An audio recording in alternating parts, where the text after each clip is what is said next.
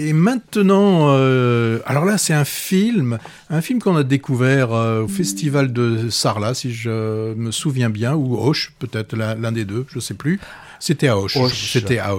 Alors un film euh, qu'on n'attendait pas, oui. très très particulier. Euh, on avait eu, eu, la chance aussi de voir euh, l'acteur euh, principal. Et ce film, c'est L'homme d'argile dont tu vas Ouais. nous parler. L'homme d'argile à l'affiche la semaine prochaine seulement, je crois. hein. Et dans peu de salles. Hein. Ah, conte contemporain qui emprunte à la belle et la bête, mais en inversant. Là, c'est la belle plutôt qui tiendrait la bête captive dans son château. Euh, ce film évoque aussi nettement la mythologie du golem, et, et pourquoi pas aussi l'histoire d'Esmeralda et, et de Quasimodo du père Hugo. Raphaël, ouvrier d'entretien euh, célibataire euh, un peu en marge, vivant avec sa maman et ayant une liaison particulière avec la factrice du coin. Euh, c'est Je le l'avais oublié. ça, oui, c'est le factotum, c'est comme ça qu'on dit, hein, d'une grande demeure bourgeoise, une sorte de manoir à la campagne.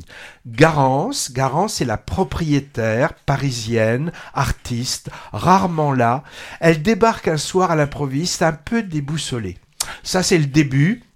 Et après, il se passe de choses intéressantes qui méritent le coup d'œil.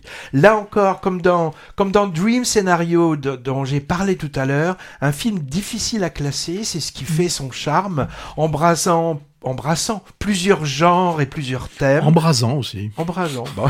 Comédie, conte pour adultes donc, film sur les classes sociales, commentaires sur la pratique artistique aussi, hein, musique, art plastique, comme passion et comme instrument de libération et comme arme de séduction aussi. Hein. Et puis film sur la différence, on peut dire également, et, et mélodrame sentimental. Bref, un mix parfaitement original et très réussi. Et il y a en plus une satire du monde de l'art contemporain. Ça, c'est toujours plaisant, même si c'est facile, mais satire gentille quand même. hein. C'est Avec facile, cette- mais il y a de sacrées idées là. Oui, avec cette châtelaine plasticienne qui fait un peu n'importe quoi, mais, mais quand même avec conviction et, et sincérité, et son entourage snob aussi est allumé. Alors il est allumé dans les deux sens. hein. Ils sont un peu à l'ouest, mais, mais le film se moque d'eux également. hein. Alors au casting, Emmanuel DeVos est la châtelaine un peu perchée, actrice très présente sur les écrans en ce moment, pour le meilleur, en tragédienne, en tragédienne dans Un silence, drame dont on a déjà causé et qui est encore à l'affiche. Et elle est, elle est aussi capable du pire, hein, la, la comédie Noël joyeux, vite passée à la trappe et dont on a évité de parler. Autre premier rôle, Raphaël Thierry, alors remarquable, acteur au physique atypique, déjà aperçu avant dans de petits rôles, très investi dans plusieurs domaines. J'ai vu ça dans sa bio, artiste plasticien, écrivain, il fait de la scène aussi, il est musicien. Oui, il joue du. Ouais. la cornemuse. C'est ça, il a composé la musique du film et joue vraiment de la cornemuse comme son personnage dans le film. Alors il interprète ici un genre de Quasimodo impressionnant et, touchant. Un second rôle aussi qu'on ne peut pas manquer, c'est celui de la maman, impayable de verve et de naturel, tenue par une comédienne non professionnelle qui a d'ailleurs eu le prix d'interprétation au dernier festival de Moulins, c'est dans l'Allier, qui est dédié aux acteurs émergents. Alors, à sa grande surprise, m'ont dit des gens qui ont assisté au palmarès, hein, elle avait l'air un peu perdue de recevoir ce prix. Son nom, c'est Mireille Petitot, dont la réalisatrice nous a confié qu'elle n'en faisait qu'à sa tête. Elle ne suivait pas les dialogues écrits, elle improvisait à sa guise, et comme ça fonctionnait parfaitement, ben on l'a laissé faire, et le résultat est, épatant. Hein. Plus aussi, donc, l'actrice factrice, pas piquée des vers dans quelques scènes crues euh, assez étonnantes.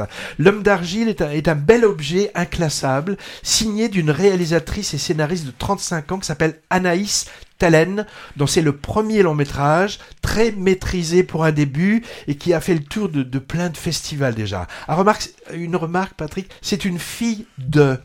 Ah, de qui? Ben, c'est pas très reluisant. Carl Zero et Desiderata, ça c'est des pseudonymes, et elle a Frigide Barjot de sinistre mémoire comme tante. Il y a mieux comme parentèle, hein, mais on, on choisit pas ses parents, on choisit pas sa famille, chantait Maxime Le Forestier. Un gonze mine de rien qu'à marier ma frangine, oui. Si je ne devais retenir qu'une scène de ce long métrage attachant, ce serait celle magnifique, émouvante et sensuelle en même temps, où une sculpture prend vie et, et qui donne finalement son titre au film. Patrick, toi t'as bien aimé aussi, je crois. Hein. Oui, je pense que tu as tout dit et tu l'as bien dit euh, sur euh, sur ce film qu'on donc on a découvert et c'est vrai que c'est un film assez étonnant et qui est euh, inclassable et c'est certainement ce qui fait justement son son charme, le fait d'être euh, inclassable. Le film c'est donc euh, l'homme euh, l'homme d'argile euh, qui sort euh, Le 31, le, le 24. 30 oui, qui sort bientôt. Voilà.